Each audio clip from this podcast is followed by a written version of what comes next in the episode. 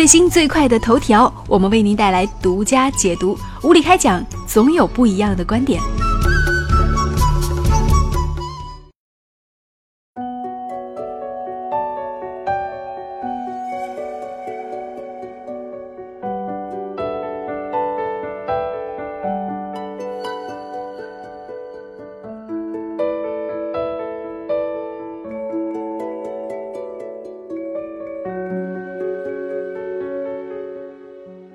大家好，这里是无理开讲节目。话说呢，热播的电视剧《那年花开月正圆》已经进入了大结局的部分。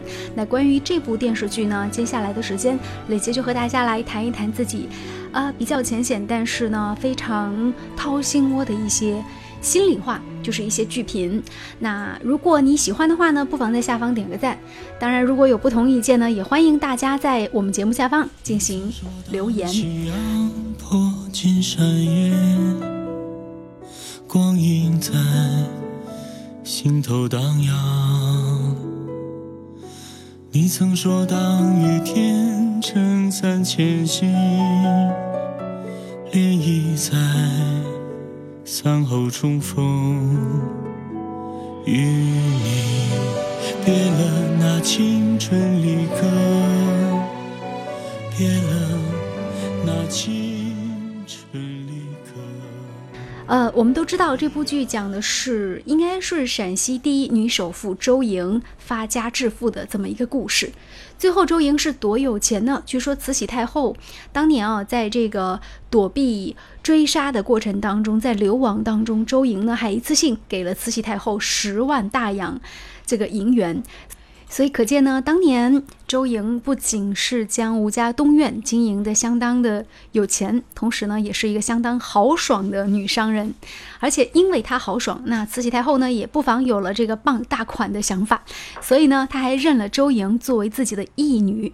啊，什么叫义女？就是说，你要是再在我落难的时候，就应当拿出银子，再义不容辞的来支持我。不过呢，可怜当时的清政府在慈禧太后的腐败统治之下，已经是风烛残年，如同一个老人一般。所以，纵使周莹有万贯家财，也经不得慈禧太后这么败的。最后呢，这个吴家东院在一系列的中国的风雨飘摇当中，也跟着落败了。而清朝也在历史的岁月长河当中呢，被渐渐的淹没在岁月风尘里了。当然，这些都是后话了。那说起这个四十多岁就去世的女商人，今天的陕西人依然是觉得是一份内心的骄傲。我觉得，尤其是陕西的女士啊，会觉得说，哎，这是咱们的女性领袖。这里呢，简要和大家来回顾几个问题，就是第一个问题，周莹为什么能够发财呢？其实我们看一下这部电视剧，呃，根据电视剧的脉络，我们先说电视剧脉络，然后再来说。真实历史的脉络啊，那么根据电视剧的脉络，周莹是他的父亲周老四捡来的，说他是水命，有可能是水里飘来的。那么他呢，这个从小就是跟着周老四，然后一起去闯荡江湖，所以在这部电视剧的第一集当中呢，就有他和周老四在街头，然后呢就是摆摊子，然后表演杂技。来混口饭吃这样的情景，所以根据电视剧的脉络，她出身是非常一般的。那么，一个出身一般的女子，怎么样才能够发财呢？哎，这里呢，电视剧呢给出了一个巧合。那当时吴家东院的大少爷，也就是吴聘，呃，刚好呢是身中顽疾，即将命不久矣。在这样的情况之下呢，需要找到一个女子来冲喜。而之前跟他定了亲的这个胡咏梅胡家，本来是门当户对的，但是呢，突然之间人家胡家反悔了，悔婚了，说不能够将女儿嫁给一个将死之人。就这样呢，周莹嫁给了吴聘。所以第一步，周莹是如何发财的呢？就是嫁给了一个有钱的男子。不过呢，他们的好日子没有继续多久。不久之后呢，吴聘就命不久矣，一命呜呼了。那之后呢，周莹是也在家族的老爷爷去世之后啊，继承了所有的家业，堪称是家族领袖，这是第一。呃，第二就是周莹确实还是具备一定的经商的头脑的。首先呢，他知道将自家的这个田地分给佃农去进行经营，然后收租。同时呢，他还想出了就是股份制经营的方式，让人人都成为吴家东院的小股东。这样的话呢，他可以出比较少的银子做比较大的买卖。当然，还有一点就是他特别知道地域经营。当这个土布啊。他辛辛苦苦经营的土布，在这个晋阳这个地方已经卖不出去的情况之下，他知道这个将土布卖到更远的西域地方去。尽管一路上也发生了很多的这种波折，但是呢，呃，非常值得庆幸的是，最后呢，这个土布交易还是成功了，还成功的结识了当地的一个大商人，就是迪化的大商人。然后呢，他就递交了更多的这样的生意。那我觉得周莹如何发财，其实这里要谈到一点啊，除了她的经商天才，嫁了一个有钱男子，第三点很重要的就是周莹本身呢，其实长得也是挺漂亮的。为什么呢？我们看到从这个剧情一开始一直到现在，周莹的身边都不乏仰慕她的男子，比如说一开始的这个吴聘少爷，还有那个一心一意的追随者沈星怡，还有呢当官的赵白石，嗯，还有。还有就是，让他的这个生意起到奇迹一般的起死回生的一个很重要的人，就是迪化的那个大商人，叫做图尔丹。所以就这样，周莹就一路他的经商之路好像开挂了一样，长得挺漂亮的。那第四点是什么呢？第四点要谈到了，就是周莹的身边始终不缺乏真实的爱慕者、仰慕者。那这里呢，其实要说两个人，第一就是周莹有一个一心一意的追随者，就是沈心怡。沈心怡在这个周莹的前半生可以说是拿命去保护她。呃，沈心怡本来是一个纨绔子弟，但是见了周莹之后呢，就一见钟情。之后呢，尽管周莹嫁入了吴家东院，嫁给了吴聘，沈心怡还是死皮赖脸的追随周莹。周莹后来到迪化去做生意，呃，一方面是为了帮沈家卖布，一方面更多是为了保护周莹。那沈心怡呢，更是一路追随。那周莹因为有了他的保护，还免去了杀身之祸。而且在这个过程当中，最后周莹为什么将货品能够卖全国，结交那么多外国商人啊？也是因为沈心怡在上海为他铺路，带他见了银行家，还有各国的商界的政要，各方各业的人。所以呢，应该说周莹为什么将生意做得那么大？呃，在于沈心怡为他的生意其实是提供了一定的帮助的。这是一个一心一意的追随者。爱慕者，即便是在多年之后，现在电视剧已经演到两个人之间表面上看起来是已经反目了，就是沈心怡答应了奶奶临终的话，绝对不和周莹来往，所以呢，非常以狠毒的语言拒绝了周莹。但是我们看到最后，他为了保护周莹啊，还是决定要和赵白石联手扳倒周莹生命当中最最强劲的一个对手，就是王爷身边的这个大官儿。杜明礼，我们下面要说说到周莹为什么发财的另外一个追随者。其实这个呃追随者，我觉得不能简单的看作是一个追随者。如果说的更直白一点，周莹为什么会发财呢？其实我觉得不能把它归到追随者当中，应该算得上是官商勾结。呃，用勾结这个词如果不好的话，我们可以用另外一个词，就是官商合作发财。为什么？因为我们注意到，其实周莹她所经营的陕西织布局，然后做的这个机械织布厂，最早的时候是由谁让他去做的呢？就是赵白石。尽管周莹非常的义气，呃，第一次投入没有成功，被砸了场子，但第二次还是在赵白石的帮助之下去经营了陕西织布局、机械织布局，也是看到了这个市场的前景。最后呢，虽然周莹为这件事情前前后后花了有二三十万两银子，但是呢，其实没一两年，这个钱就已经是成十倍、二十倍、上百倍的赚回来了。在这个过程当中，朝廷突然之间就有一些人利欲熏心啊，就看不上眼了，决定要好好的打压周莹。于是呢，就要求吴家东院这个大当家周莹要交出陕西机械织布局的全部股份。当然，政府回购呢是按照原价来回购的。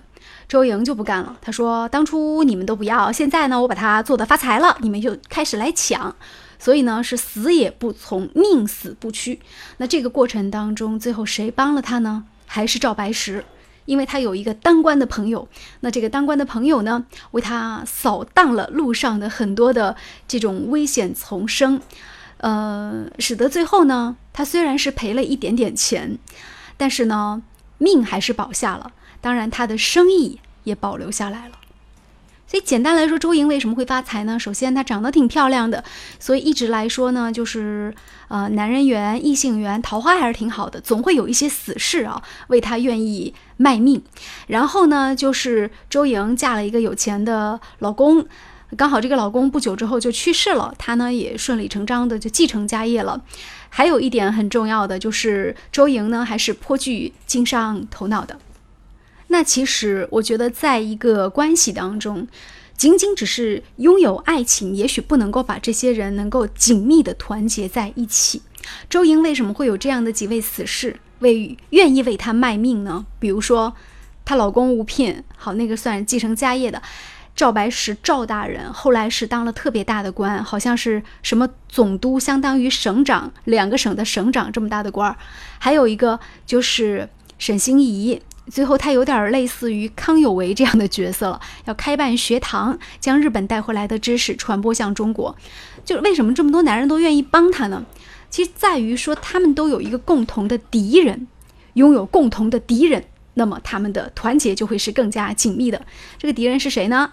就是代表封建恶势力的一个人，谁呢？就是杜明礼，很强劲的一个对手啊。同时呢，杜明礼也是吴聘。还有沈星移、赵白石共同的敌人，因为有了共同的敌人，同时呢，他们又几个男子又都爱周莹，所以他们之间的这种非常坚不可摧的关系就建立了。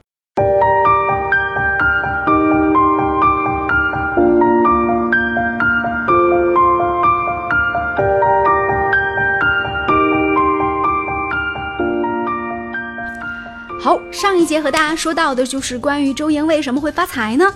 呃，接下来我也说一下这部电视剧看到现在我觉得特别遗憾的几个地方。首先，这部电视剧绝对是狗尾续貂，然后是虎头蛇尾。为什么？首先就是周莹的老公吴聘的死，吴聘之死有多少人背锅了呢？吴聘青梅竹马的这个胡咏梅背锅了，因为他在晋高里下了。红杏石，也就是砒霜，背锅了。然后呢，这个吴家二老爷的小妾也背锅了。最后呢，还是被迫在这个赵白石来围捕的时候，最后是被他家老爷一剑刺死。还有谁背锅了呢？胡咏梅背锅，直接导致了周莹自己的父亲周老四为了周莹挡了那一个刀枪过来，所以也死掉了，也算间接背锅了。还有谁呢？就是沈星怡的父亲，沈家老爷背锅了。所以，我们看到有这么多人为吴聘之死背锅了。但是呢，最后的最后，这个电视剧其实从第二十多集就在讲吴聘死了，然后谁下毒，然后后面又莫名其妙演了五十多集，在最后一集突然告诉你说，吴聘少爷之死其实是杜明礼下的毒。为什么呢？因为尽管他吃了劲膏啊。然后他之前可能也有喝那个酒啊，但是呢，在这一切之前，他曾经去赴宴，然后当时宴请他的人就是杜明礼，杜明礼在那桌酒席当中下了毒。我觉得挺莫名其妙的，这个剧情太狗血了，就是一个人的死让这么多人背锅，而且绕来绕去又死了这么多的人，然后最后绕过来说竟然是另外一个人下的毒，好吧，我觉得。我觉得这个剧情实在是非常的狗血。你如果用电影的篇幅去拍的话，我会觉得说还看得过去。可是你在一个这么长的史诗一般的记录一个人的一生的电视剧当中，突然这样反反复复，然后演这么多集，差不多五十集的篇幅，就莫名其妙又出来一个人说：“哎，吴聘之死可能还有别的原因。”我觉得挺莫名其妙的。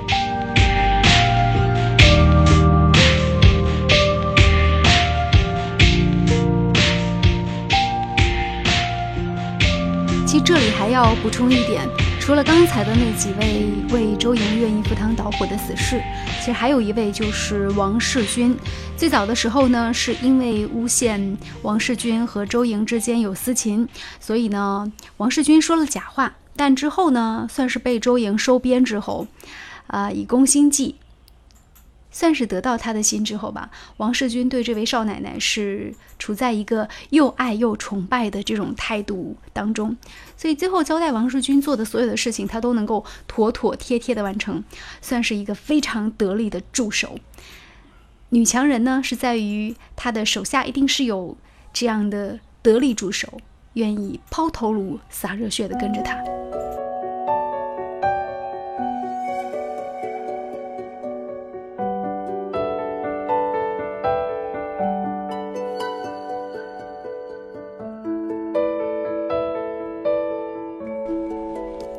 接下来我们再说一下《那年花开月正圆》当中第二个让我觉得特别狗血的剧情，我简直觉得这个剧情让我觉得有一点儿看了之后觉得有点难受的感觉，就吃不下饭的感觉。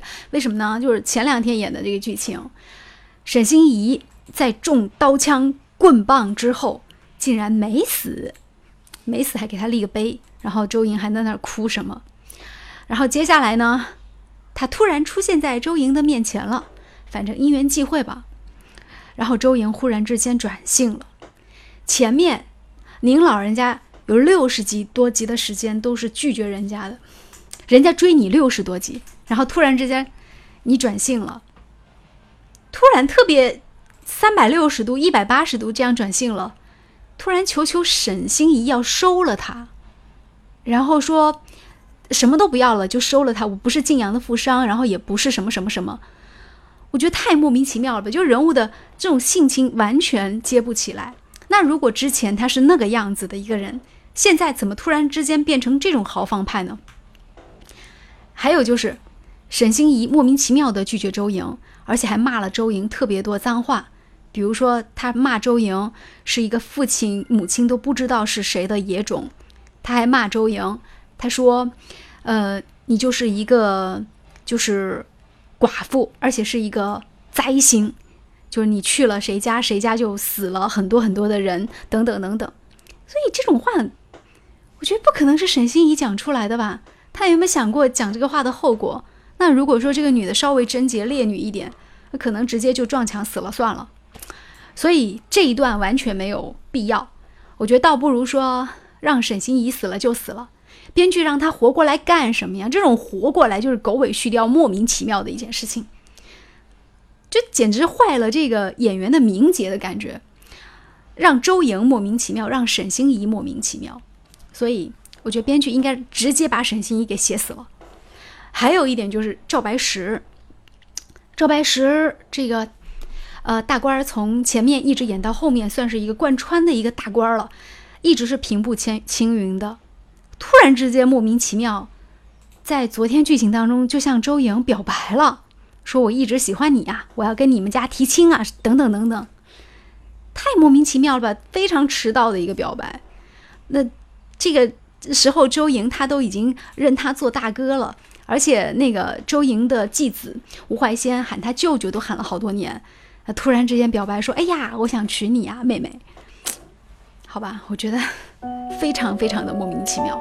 我觉得这是 这编剧是不是就是前后没有想清楚人是怎么一回事，所以编出来的剧情。最后吐槽一点，这部戏很多人在说孙俪演的真好，我承认孙俪的演技是真的很好，但就这部戏来说，我个人觉得演的有点太用力了，因为她演的很用力。所以胡杏儿也把她视作是榜样。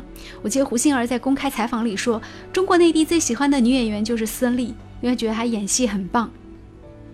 但是胡杏儿这一次演的也太用力了，她完全丧失了在港剧当中的那种，呃，比较开放，然后比较自然的这种演技的流露，每一句话都是歇斯底里的在喊。然后孙俪的感觉就是整个。后面还好一点，前半部分的时候真的演得太用力了，可能以她的年龄去再演一个十几岁的少女，还是有一点点难的。呃，唯一要点赞的是，说到演技，我觉得这部剧当中，嗯，就是何润东饰演的吴聘，哦，绝对是颜值跟演技的担当，还有沈星移这个，就是陈晓。这次他给人了很大的惊喜。如果说一开始他的戏让我觉得有点尬戏的话，那后面的表现应该说是越来越好，绝对的颜值和演技的担当。所以这部戏我觉得尽管是孙俪，然后是一个女人的戏，但是很多男性的角色，他其实表现的挺出彩的。呃，俞灏明这个角色呢，怎么讲呢？我觉得俞灏明身上。呃，有一股子压抑之气，还是演的挺好的。这个可能真的是跟当年的烧伤，然后带给他内心的这种阵痛是有关系的。所以他那种压抑之情是拿捏的很好的。嗯，但是我觉得他演的杜明礼真的不够坏，到现在为止都没有办法对他彻底的恨起来。不知道是不是因为当年烧伤的事件会给人内心带来的这种影响，还是因为俞灏明。他真的就没有那么坏，呃，杜明礼这个角色是很坏，但是让俞灏明来演的话呢，他第一看起来没有那么精明，第二也看起来没有那么坏。好啦，剧情就快要大结尾了，嗯，不知道会是什么样的结尾呢？大家都拭目以待吧。这里是无理开讲，喜欢我们的节目的订阅我们的频道吧，再见。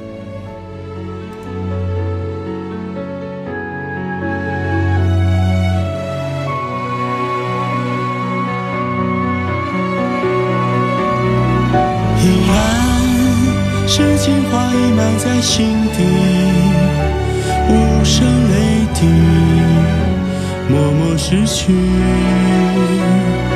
想你，看那昙花静静凋零，抚平激动的万千情绪。依然是情话已埋在心底。无声泪滴，默默失去。同你，期待着那柳暗花明，走向成熟的苍